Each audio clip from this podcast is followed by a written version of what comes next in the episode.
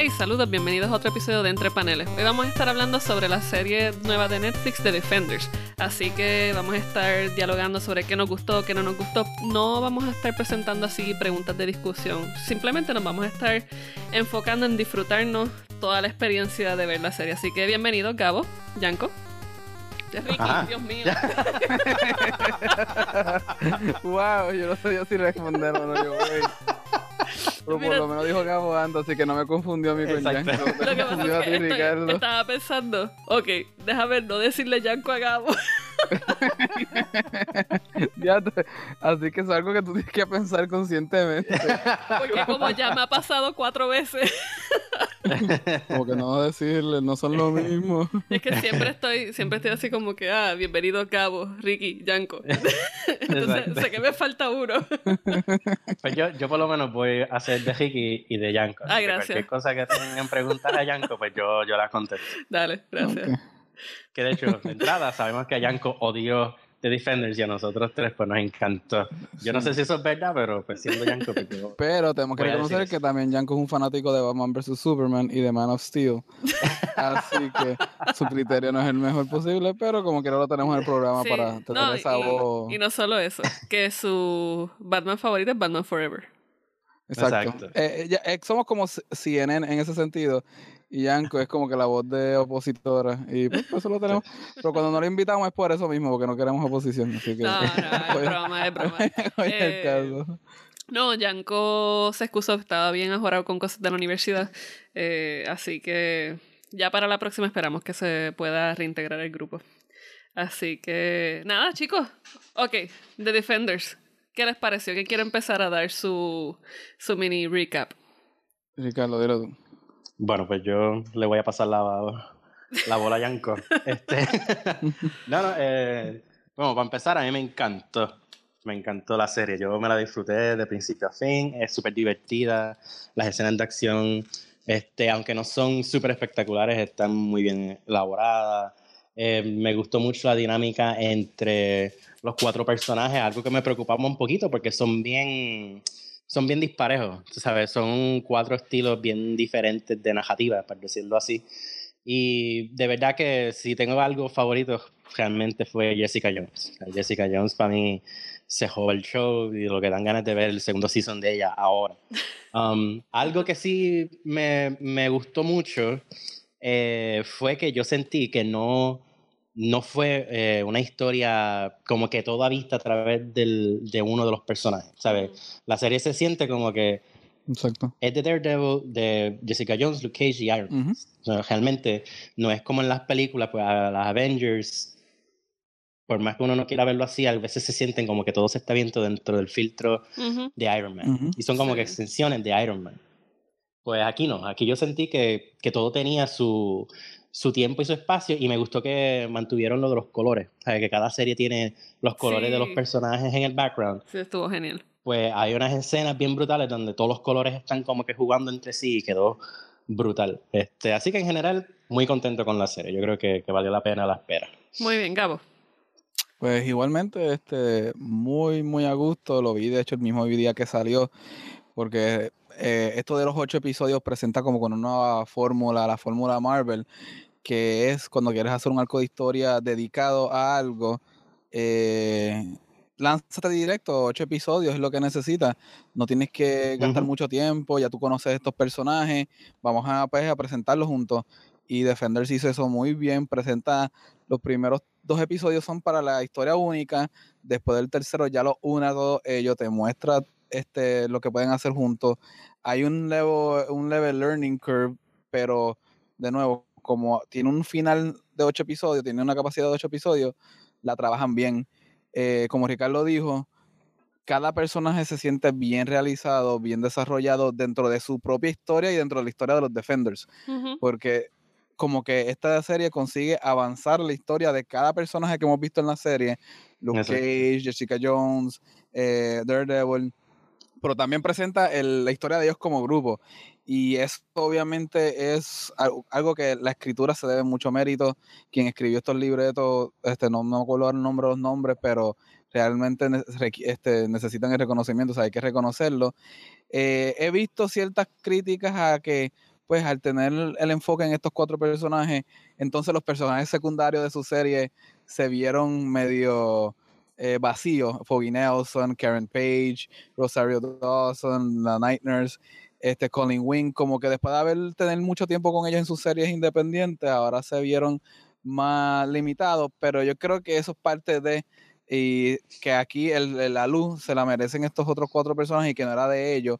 Las series independientes están para ellos y conmigo no hubo problema. Y realmente, este, nada, Marvel este, tiene otra fórmula, otra, otra cosa con que jugar en Netflix. Eh, cabe ver para dónde se piensa llevar esto.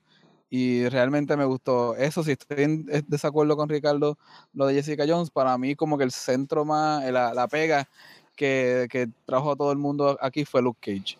Yo creo que fue más el que le dijo a Danny Rand, bájate de tu nube privilegiada, porque tú no vas a pelear con esto así. Este, tuvo este otro, ven acá, como que fue el único que pudo transar con los demás, pero eso obviamente como yo lo vi, como que no es que, no es que necesariamente sea ciencia absoluta. Sí, pues para mí eh, The Defenders fue fue una, fue una bonita sorpresa. Estaba, se sentía muy bien balanceada. Una de mis preocupaciones era que no supieran enfocarse bien en, en los personajes por igual. Y yo creo que ellos tomaron, me parece que estuvieron bien pendientes a lo que estaba, a lo que se estaba dialogando mucho entre los fanáticos y todas las personas que vieron la serie. Y fue que supieron a bajo qué condiciones darle, darle el spotlight a, a los personajes, a cada cual. Eh, y lo digo así, porque esto uno lo puede ver, por ejemplo, con Iron Fist. Iron Fist era uno de los personajes más que tenía todo el mundo así dudando mucho de cuán fuerte iba a ser la serie. Eh, y sabían cómo presentarlo y cómo quizás eh, lograr que no se viera opacado por los demás en algunas partes. Y a mí pues eso me pareció chévere. Eh, yo coincido con, con Rick y me parece que Jessica Jones pues sí fue parte de la pega que lo unió, pero Luke Cage también. Sí yo creo que eh, sin esos dos personajes de Defenders no se pudo haber quizás concebido como esta, como una serie tan, tan coherente. La cuestión que tenía esta serie fue, fue otra cosa. Eh, yo creo que incluso es algo que, que en, términos de dinámica, las películas de Marvel no, no tuvieron tanto. En esta serie se sentía orgánica la, toda, toda esta relación entre todos los personajes. Eh, me pareció chévere también la cuestión de los colores. Al principio cuando empieza, disculpe, al principio cuando empieza la serie, vemos que en el intro, cada vez que presentan los personajes como si fuesen constelaciones, pues hay un color, que es el color que, que resalta cada serie de estos personajes independientes. Eh, tenemos el violeta que es Jessica Jones, tenemos el amarillo que es Iron Fist, tenemos tenemos pues todos los colores así, el rojo de Daredevil. eh, y eso pues lo podemos ver entonces en algunas escenas. Y a mí eso me parece bien chévere. Yo creo que The Defenders fue, fue una buena serie. Y claro, eh, Sigourney Weaver, you know. Sí. Sigourney Weaver, este, a mí me gustó mucho, pero yo pensaba que iba a ser más importante aún. Y como que me, me, me sorprendió que hubiesen salido del personaje de ella como salieron, porque yo creo que meritaba que ella viese todo el conflicto. De, sí, es que le de hecho, como fridging. Creo que. Sí, básicamente. Es que no fue fridging. Para mí, que esta historia en general. Ok, hablamos bien que eh, coincidimos que lo más fuerte que tuvo pues fue los personajes, los principales. Pero ahora, los enemigos y las razones de por qué el enemigo está haciendo lo que está haciendo nunca se justifican. La serie comienza con un terremoto que causa The Hand por debajo de la tierra y nunca te explican qué exactamente estaban haciendo con eso, qué métodos estaban haciendo. La dinamita que se encuentra era para destruir el edificio, no que ellos estaban haciendo implosiones allá abajo. Este, eh, tú, uno sabe de Hand por la otra serie y entonces sabes que Madame Gao está envuelta y que hay otros líderes, aquí los conoce, pero realmente nunca tienen esta, este plan maquiavélico de, de, de, tratar de conseguir una meta enseguida. Todo se, se agua más cuando se añade Electra a la, a la, a la fórmula. Electra después tiene sus propios planes que tampoco están claros en ningún momento.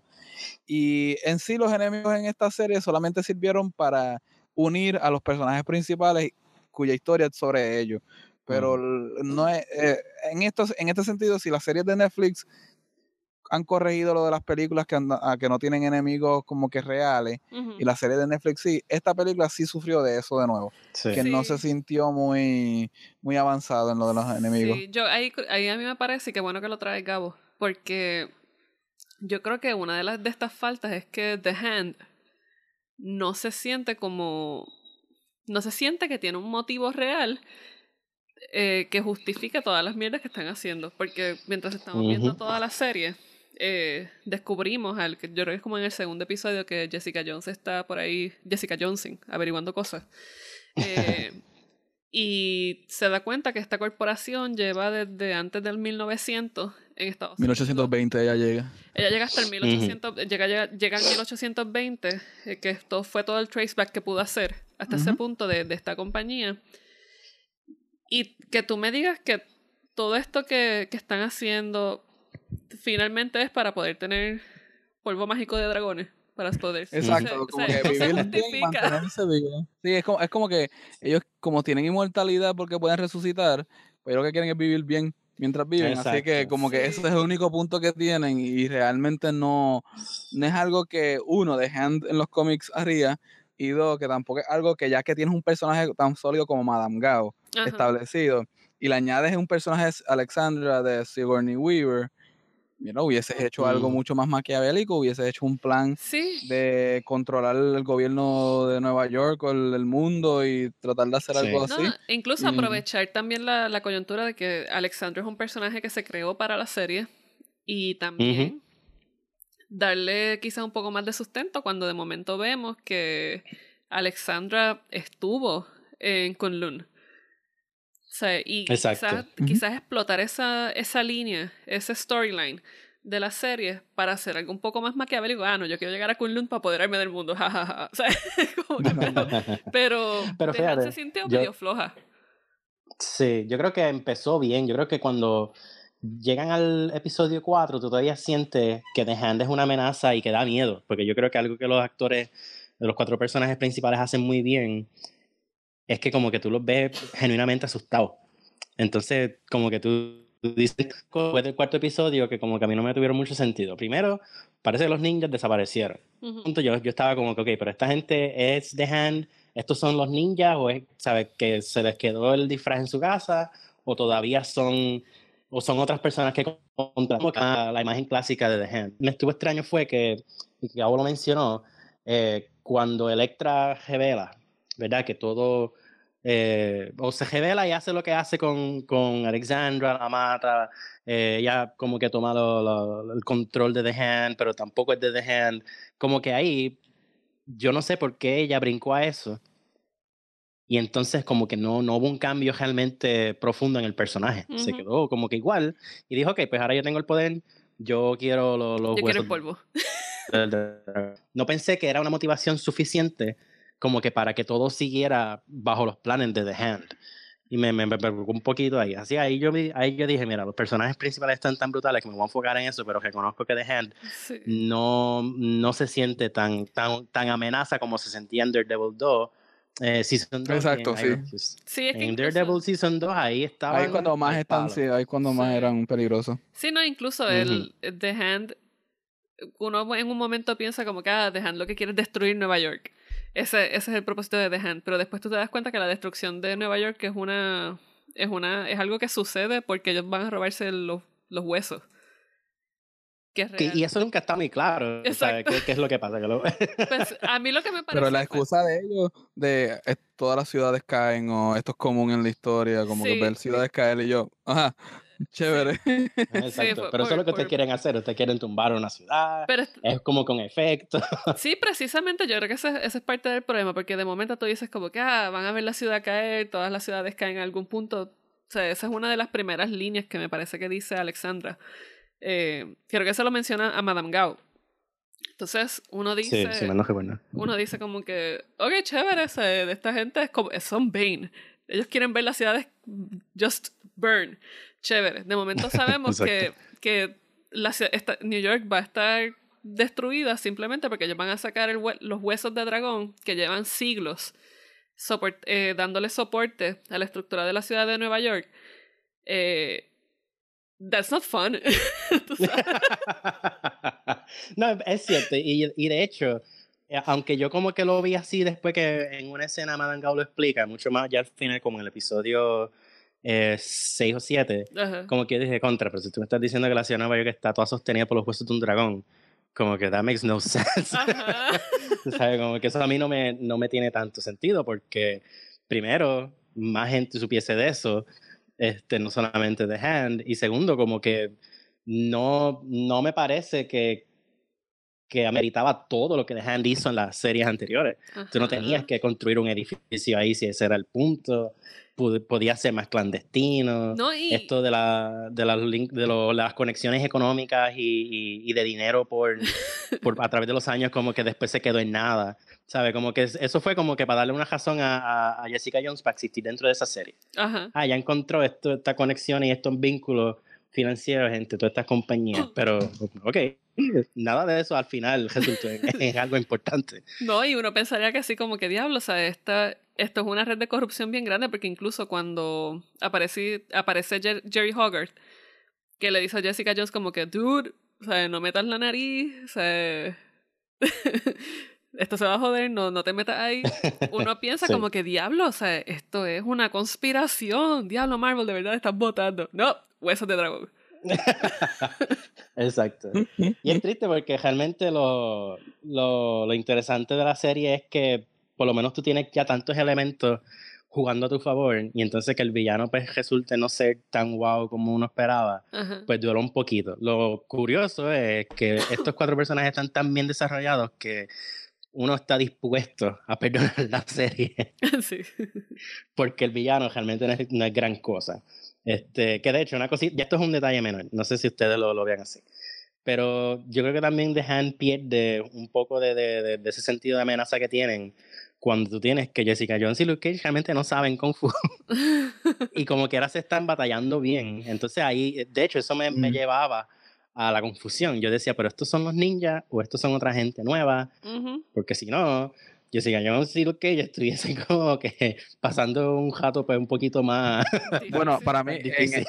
en ese sentido, yo el que noté que estaba fuera de, de lugar en ese sentido era Jessica Jones. Sí, Eh, los demás se veían bastante bien como que luchando, pues Daredevil, artes marciales, hasta el mismo Iron Fist, que se nota que ha estado practicando desde que escuchó las críticas de la primera serie, como que mejoró mucho, pero quien se veía bien fuera de lugar era Jessica Jones empujando a la gente, como que, "Eh", y como que, porque hasta Luke Cage te tira el cuerpo encima, te mete unos puños, se va en un, en un, en un ataque, Sí. puede hacerlo, pero Jessica es la única que era como que, mira, y otras cosas que es que también, en ese sentido, como que le minimizaron los poderes, antes ya brincaba bien alto y hacía unas cosas, sí. y ya como que no hacía nada, y yo creo que es el, el lugar de...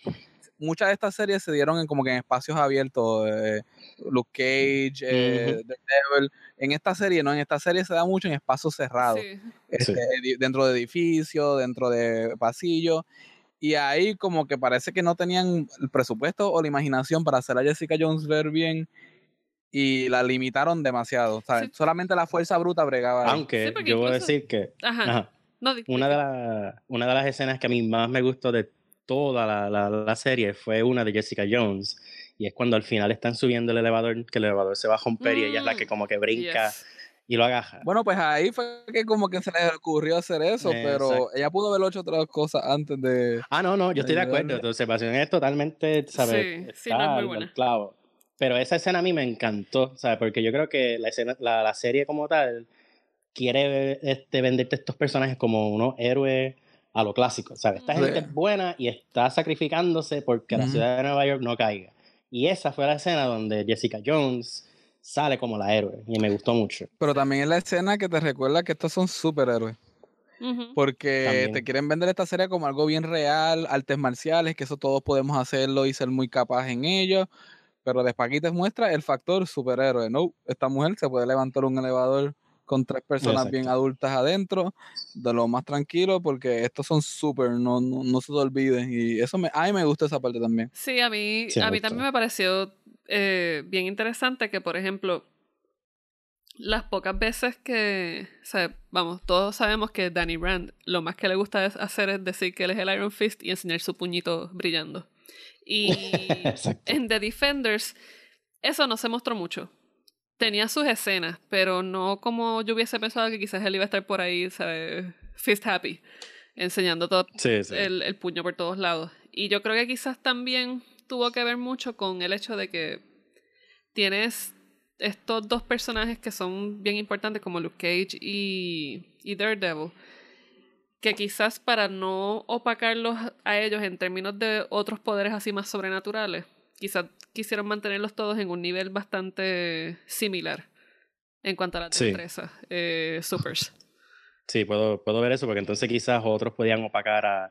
Jessica Jones quizás podía opacar a muchos de ellos.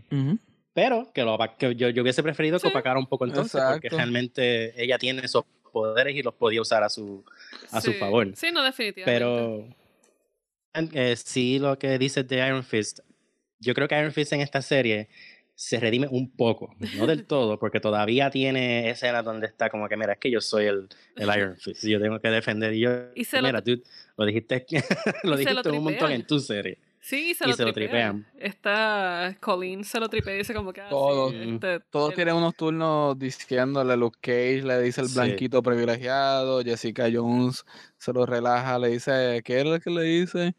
Le cambia el nombre. Este, ah, Ironclad. Ironclad. este, creo que Daredevil es el único que como que no, porque sabe de The Hand de antemano. Sí. Pero de por sí, eh, Iron Fist. Y de hecho, aquí como que se confirma que, que la forma en que estamos viendo el Iron Fist en la serie está bien mierda. Como que Iron Fist supone que sea mejor, como que supone que se parezca a un, un, puño de estos de Street Fighter cuando van a hacer el Hadouken, que tú ves los anuncios. Pero el tener el, yo, lo que parece es un gummy bear, como que chinita, como que en la mano. y, y, solamente pues tiene su efecto y no, no, no sé, como que hay que tener cuidado por dónde se va eso. Sí, es que para mí eso era uno de los problemas cuando decidieron escoger a Iron Fist como una de las series para Netflix.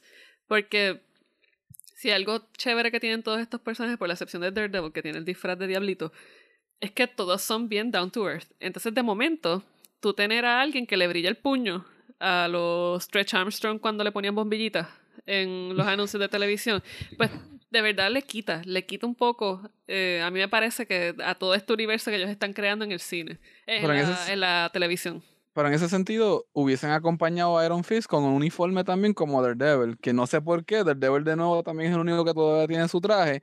Los demás, como tú dijiste, Down to Earth, no tienen que tener traje, pero entonces dale a Iron Fist su uniforme también para que se vea bastante chévere. Y lo, y lo de traer a Danny Rand, yo estoy bastante claro que es que, y lo hicieron bien, que esto lo admito, pues ya están sentando las bases para futuras fases y series. Eh, Luke Cage, Luke Cage está ahí, este, y la forma en que ellos dos se conocen al principio está hecho para establecer por pues, los Heroes for Hire, que es Power Man y Iron Fist, y eso va a ser una serie futura de seguro, porque tanto los actores tuvieron química como que los personajes están destinados a estar juntos. Y en ese sentido yo, yo, estoy bastante seguro que lo hicieron por esa razón. Sí, a mí me gustó mucho. A mí esa, esa dinámica entre Iron Fist y Luke Cage se llevó muy bien y, yo creo que los dos personajes tienen química.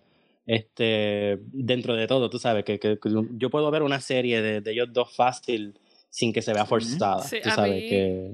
a mí lo que me pareció fue bien gracioso cuando ellos están antes de que Stick se volviera medio loquito y tratara de matar a, a Danny, eh, que de momento tú tienes a Iron Fist hablando con Luke y Iron Fist empieza a hablar de cómo él es el Immortal Iron Fist y yo no sé qué ñoños más y que sí, cuando él mató al dragón y no sé qué diablo. Y Luke se le empieza a tripear y después como que baja la cabeza y dice como que no, pero dragones dice. ¿Tú sabes? a mí esa parte me pareció como que medio. Como en los muñequitos de Disney, que de momento tienen ese. Sí. Ah, no sé. Como que la sentí un poquito. O sea, se, se notaba que trataban de hacer lo que se. Un poquito más de, de cercanía entre los personajes, pero se sentía medio off. Sí, sí, no. Es que yo creo que, que los mismos escritores sabían que quizá Iron Fist no, no, salió como ellos querían. Y, y, ellos mismos decidieron como que es como que ellos mismos diciendo, mira, esto fue culpa de nosotros, vamos a tripearnos al personaje. Sí. Pero eh, a mí sí me preocupaba que por ser The Hand, la serie se convirtiera más de Iron Fist y de Daredevil. Y yo creo que, que algo que sí hicieron muy bien para unir a Jessica Jones y a Luke Cage es este discurso de, de tenemos que hacer el bien porque tenemos estos poderes. Ajá. Y eso es, es esa excusa fue muy bien pensada porque yo creo que algo que captura muy bien, mucho más con Jessica Jones que con Luke Cage, porque Luke Cage como que rápido dice que yo soy fuerte, yo puedo hacer esto. Pero. Jessica Jones es como que la más que tiene que transformarse a través de la serie para como que poder encajar dentro del grupo y cuando lo hace tú dices, contra, por fin, qué bien, qué bueno que esto salió así, porque de verdad que ustedes, ¿sabes? Esa cuestión que tienen como grupo se hace mejor ahora porque Jessica Jones pudo transformarse de tal forma. Sí, Y en ese sentido yo creo que, que dice mucho de la calidad de la escritura. no, y no solo eso, también con el personaje de Luke Cage podemos ver que él no ha dejado de ser una persona, o sea, un hijo de pastor. Y que también por eso es el deber que él siente. O sea, él ve los poderes quizás como algo que Dios le dio para ayudar a los demás. Y esa es la diferencia de Jessica Jones. Simplemente es como que, "Ay, fuck my life. Exacto, sí. Ella lo que tiene es mala suerte de que tiene esos poderes. Exacto. Pero lo, yo, aunque sí este Gabo mencionó que, que lo- los personajes secundarios realmente no hacen gran cosa, y yo estoy de acuerdo, no, no es que hacen gran cosa, pero sí yo creo que tenerlos todos en, en lo que sería el, el girlfriend holding zone en, el- en la estación de policía, sí por lo menos le dio la oportunidad que Colin Wing por lo menos se desarrollara. Y yo sentí que Colin Wing de todos los personajes secundarios Sí. fue la más... Pues yo te voy a, yo te voy a honesto, yo pienso que a Colin Wing le hicieron el nebrazo. Cuando la cortan, cuando la cortan a ella en el abdomen y ella tiene que quedarse con Night Nurse en, con su espadita en la policía y se queda mirando por fuera mientras todo el mundo va a salvar el mundo. Yo creo que ahí como que le- la metieron en el neverazo, no, no la permitieron salir hasta el final y fue solamente para avanzar lo que es lo que va a ser eventualmente los Daughters of the Dragon, porque ya finalmente le le cortaron el brazo. a Misty Knight y en una pelea con, con junto a Colin Wing contra Bakuto. Así que este como que es, que- es que está, como te digo, todas las fichas de esta serie estaban reservadas para sus personajes principales y las pocas que tenían para los secundarios era solamente para avanzar la narrativa a lo que tienen que hacer. Sí, además que yo creo que eh, esta es la primera vez en una, en una serie que un desmembramiento hace tan feliz a tanta gente. sí, sí, cuando se le cayó el brazo. Mira, cuando yo vi que, se- que le cortaron el brazo y rápido Ella le escribí como que... sí. Ella me escribió en privado y yo, ¿ves? Es que yo, yo solo, y de hecho, antes de ver Defenders, yo estaba hablando con un amigo mío de Estados Unidos que co- como que también está viendo la serie, pero no sabe de los cómics. Y yo le dije, chico, pero es que tiene, hay que esperar algo, tienen que quitarle ese brazo a, a Misty Knight, yo no sé cómo lo van a hacer. Y esa misma Sí. noche yo veo el episodio de, y yo, oh, oh, aquí fue. Aquí, sí, yo cuando, cuando vi eso, yo mismo también como que hice el gasp de, de Vero. Pero hubo, hubo algo de felicidad que, que, ¿verdad? No, no, no es algo que me da orgullo, pero dije, sí, aquí viene el brazo Yes. robótico de, de Misty Knight. Aquí vienen los Daughters of the Dragon. Aquí, es más, aquí van a votar a, a Misty Knight de la policía. Exacto. Decir Sí, no, pero... esto se jodió. Que de hecho se lo, tan- se lo, se lo tantean, se lo tantean muchas veces. Ah, si sigues trabajando aquí cuando vuelvas, si sigues trabajando aquí cuando Ajá. vuelvas. Y es como que, chicos, lo van a votar como quiera, ya tienen que estar muy pendientes. Mira, Pero fíjate, cuando, pero... mira, cuando le cortan el brazo a Misty, yo lo estoy viendo con mami. Pero mami de verdad que es súper fan de la serie de Netflix. Y mami de momento lo ve y dice, ¡Oh! ¡ay no! Y yo, ¡yes! Le cortaron el brazo.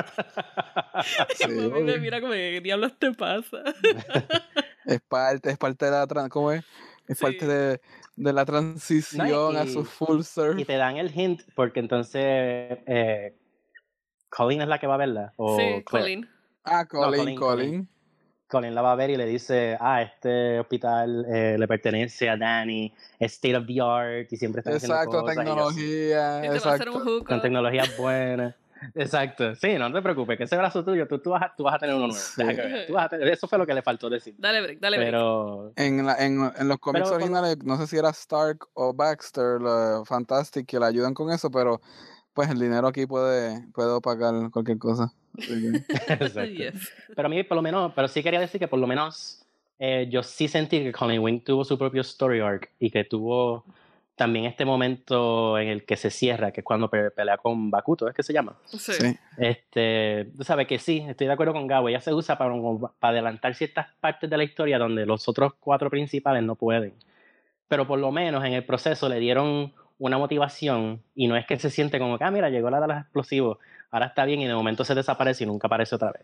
Tú sabes, ella es parte importante de la escena cuando Missy pierde el brazo, el, la giña que tiene con su, con su master, también pues es, es, algo importante, interesante, este, que solo se ve bien, ¿sabes? Se ve en Iron Fist y el que no haya visto Iron Fist, pues no va a poder disfrutarse eso como lo, lo pudo haber hecho en The Defenders, pero por lo menos en la serie te da lo necesario para que tú sientas que esa giña es, es genuina y que tú quieres que Conwing salga y uh -huh. mate a Bakuto. Y, Oigan, ¿y qué opinan de, de la presencia de Claire? Porque en, en, Iron Fist Claire tenía que estar ahí porque si no la serie se caía demasiado. Sí. pues, ¿Qué, yo, ¿qué opinan yo, de esta?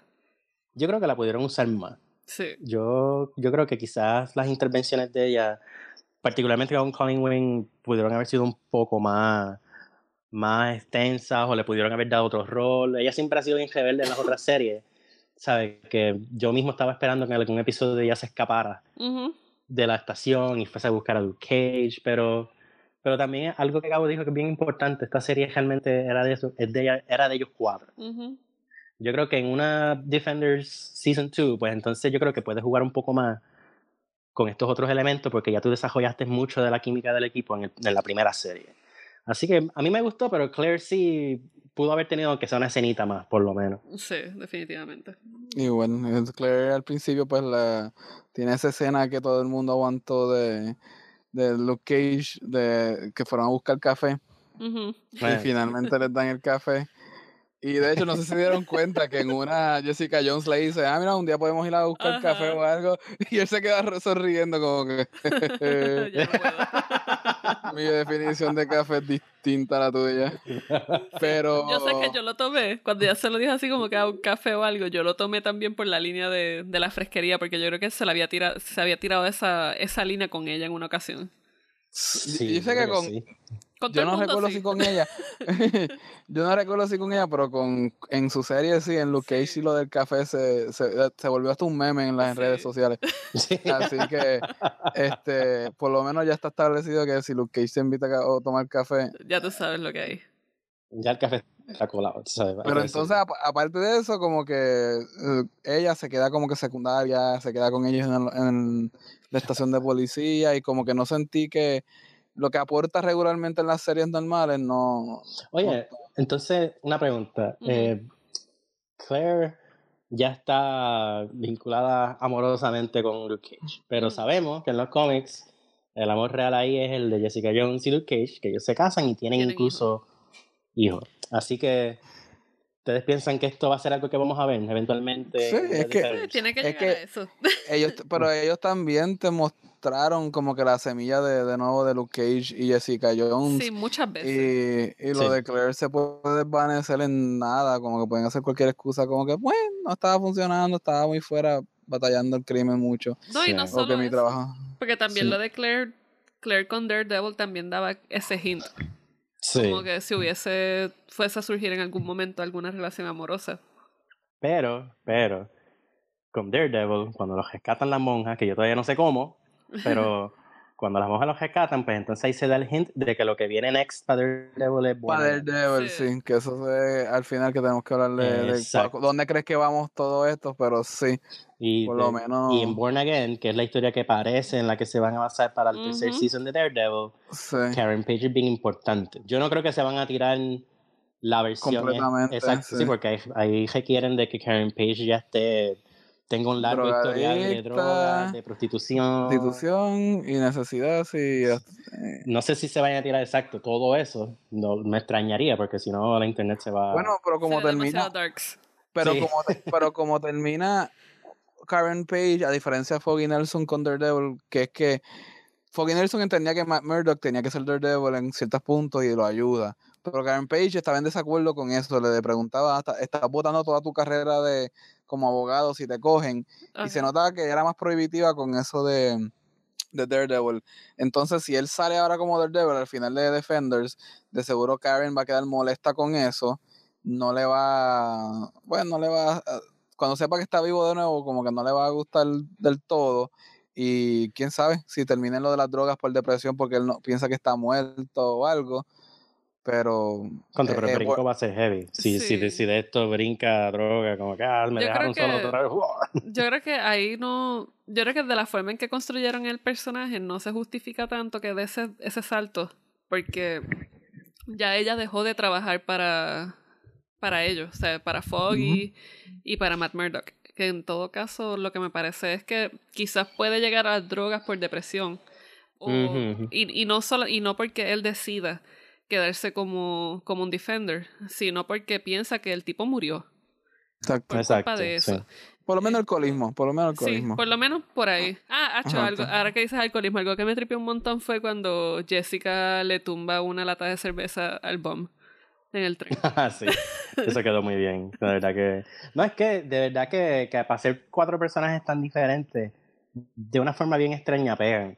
Y entonces a mí me gustó porque cuando ya hace eso, yo lo que estoy pendiente es a ver cómo Matt Murdock y Luke Cage reaccionan. Y en vez de ser esta escena donde no, Jessica, tú tienes que dejar de beber, esto es malo, como que los otros dos están como que, pues mira, ha sido una, una, semana bastante difícil, así que, que vamos a, a, permitirlo. Tú sabes que, sí. que a mí me gustó porque una cosita que sí me, me, me, preocupó cuando supe que esta serie venía era, pues Jessica Jones es la, la el personaje más, más rebelde de los cuatro y me daba un poquitito de miedito que, que de momento la usaran a ella como, como el ejemplo que, que, que tenían que, que, arreglar. ¿Sabe? Como que Jessica Jones tenía que mirar a Daredevil y aprender que ella tenía que ser una héroe, que hubiese mucho mansplaining, por decirlo así. El proceso de ella es bastante, ¿sabe? Orgánico, se da bien. Y les pregunto, eh, podemos ver quizás por dónde va con esto, con, con el fin de Defenders, podemos ver cómo quizás se puede mover Daredevil la próxima temporada. ¿Cómo ustedes creen que Defenders va a incidir en las siguientes temporadas de los próximos, de, de, todas estas series? Wow. Este, ¿O qué ustedes piensan? Cuál, ¿qué, va a ser, ¿Qué va a ser de cada serie? ¿Qué, ¿Cuál va a ser la próxima historia? Pues yo creo que por lo menos tienen el material para que entonces estos personajes se pongan introspectivos. Como que ahora ellos van a decir, ok, nosotros salvamos a Nueva York, salimos bastante bien, nosotros somos héroes. Y entonces, pues, ese tema se puede explorar, porque ya vemos que Jessica Jones abrió Alias Investigations de nuevo, este, sabemos que... La ventana. Exacto. sabemos que Daredevil también este, reconoció que tiene que ser Daredevil. Luke Cage ya llevaba en ese viaje desde el primer season y, Iron Fist también llegaba también un tiempito como que contemplando. Ahora yo creo que ellos lo que van a estar es como que refinando su identidad. Pero ahora la pregunta es, Ahora que mencionas eso de Iron Fist, y antes de que Gabo me, me cuente que él pronostica para, para esta serie, si, si Iron Fist es el Immortal Iron Fist y existe porque está The Hand, ahora ya no hay Hand. No, será, sería buscar Kunlun ahora, ¿dónde es que está? Porque a él le dicen algo que tuviste a Kunlun destruido porque es lo que tú tenías en tu corazón, él le dice en una parte. Por lo tanto, él fue con una mentalidad distinta allá buscando y como él se sentía mal por haberse ido, eso fue lo que él vio. Que exactamente, que no necesariamente eso que él vio era Kunlun. Sí. Que es una forma de echarse para atrás de forma cobarde, pero este, el problema es con, con, por lo menos con Iron Fist, a seguir a una segunda fase, es que realmente como tú dijiste, ya no está dejando, o por lo menos no está igual de concentrado. Por lo tanto, tienen que sacarle un enemigo que lo hay, pero tienen que establecerlo desde cero. Y como que no es muy bueno para un personaje como Iron Fist, que ya sufrió en la primera salida, que hagan esto. Luke Cage todavía tiene a, a Mariah, Black Mariah, y hablan de ella al principio de la serie, como que siguen en la suya, siguen en, la suya. Así que todavía está eso de, de corrupción Daredevil también tiene muchos enemigos que afrontar. Eh, me gustaría que hicieran algo para la segunda temporada de Defenders, que sea algo con Wilson Fisk, que sea algo de... Sí, que de mafia, cositas así. Sí, de mafia y que vuelva como que el Kingpin de forma mucho más poderosa y más. Mira el Bullseye, pueden sacar a Bullseye en la serie de, televisión y estaría bien bueno eso. A mí me interesaría mucho más la de Jessica Jones, porque yo creo que Jessica Jones tiene este, como que los elementos necesarios para que entonces vaya cambiando su perspectiva. Quizás pueden trabajar en su adicción al alcohol, si, si se puede considerar alcohólica, vale está, vale, está este, actitud. Este, eh, por lo menos ahí tienen unas cositas diferentes que pueden hacer con el personaje y yo creo que, que, que sí tienen este, distintas formas de trabajarlo. Yo lo que espero es de, igual, que la cambien pero que tampoco la saquen de lo que es en el personaje. Este, pero sí, yo creo que el más que tiene la, la el, como que el camino bien definido para el segundo season es Luke Cage. Sí. Luke Cage sí tiene este, todos los, conflictos que Gabo mencionó y como que siento que que ya todos. De hecho, yo lo que estoy es pompeo para ver qué va a pasar con ellos dos. Es que, es que, de nuevo, esto tiene que ver con cómo Luke Cage se construyó en la primera temporada, que para mí es genial. Luke Cage es como un ayudante de comunidad. O Luke Cage, la segunda temporada puede ser de él ayudando a los Boy Scouts de su calle, y yo la veo. Como que el personaje está tan bien hecho y lo que representa, mira, él en, como te dije, en, en Defenders, él es quien le saca en cara a Danny Rand que su búsqueda o su venganza de con The Hand es de una perspectiva bien privilegiada. Y que él tiene que dejar de pensar en que él solo o que él usando dinero y bla, bla, bla puede hacer las cosas, porque como quiera está, está mostrando su privilegio. Y él se la plantea así mismo en la cara a él. Y para mí, quien trae perspectiva a todo esto era Luke Cage. Luke Cage es un héroe que viene de un barrio que él sabe abiertamente que su, lo que él protege son afroamericanos de abajo, de Harlem, etcétera, que es como que Jessica Jones, mira, Jessica Jones es pagándole, o sea que si no le puedes pagar, no puede.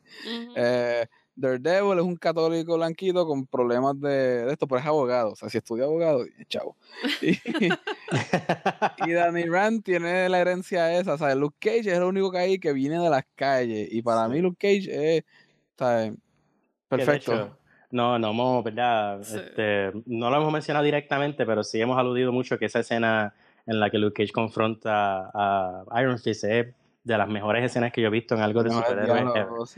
Está muy bien, es, un, es una crítica muy bien hecha que tampoco se siente preachy, se siente parte del personaje de Luke Cage. Yo creo que eso es bien, hay que reconocerlo. Aparte de que la serie tiene, este es el tercer episodio, cuando ellos por fin se encuentran pero peleando.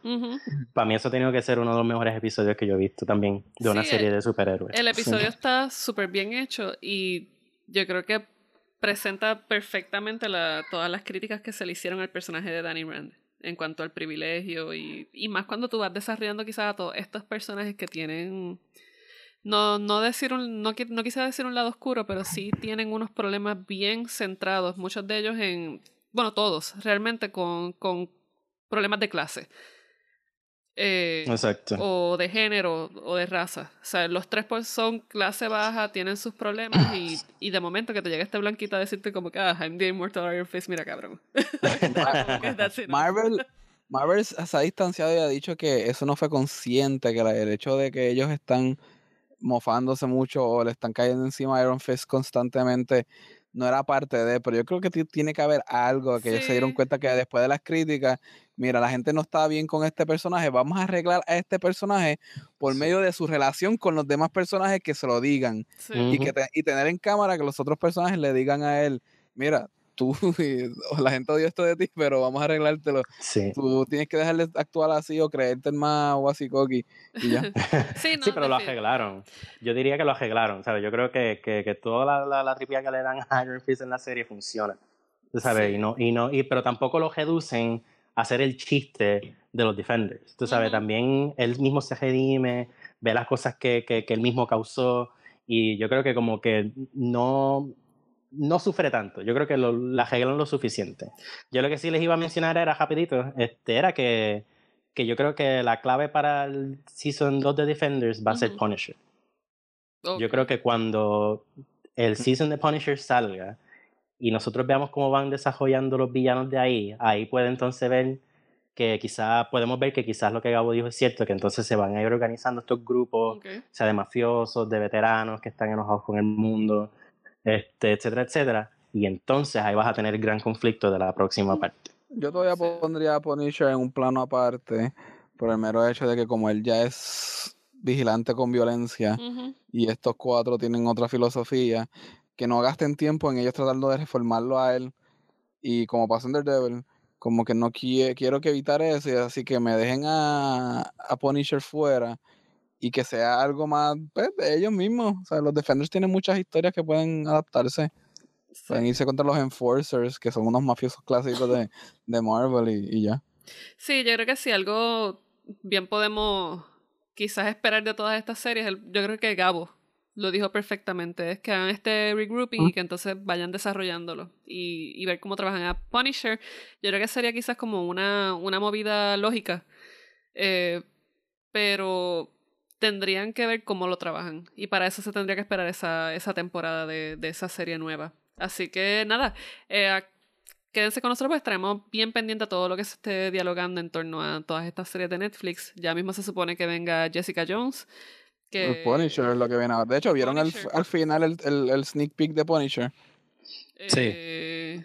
No me acuerdo. Después, Yo- del último, después del último episodio de Defenders, si se quedan al final, está el teaser de, o trailer de, de Punisher. Y yo no, no, no he visto detalles de Punisher, no pero yo no he visto detalles de Punisher, pero yo quisiera que Punisher también fuese en ocho episodios de tiroteos y más nada. O sea, yo quiero Sí. tiroteos y ya, shoot 'em up. Ah. Es Sí. lo único que yo quiero. Ah, pues mira, algo para ver, porque no, yo me quedé solamente cuando aparecen las monjas que dicen Maggie, que es la mamá de Daredevil. Y De Matt Murdock, sí. Esto, pero sí. Eh, nada, si no lo han visto, pues ya saben, quédense eh, después del último episodio y chequense eso. Eh, nada, les recuerdo que pueden chequearnos a través de Facebook, Twitter, TuneIn Radio, Google Podcast y iTunes, entre paneles. Así que nada, hasta la próxima.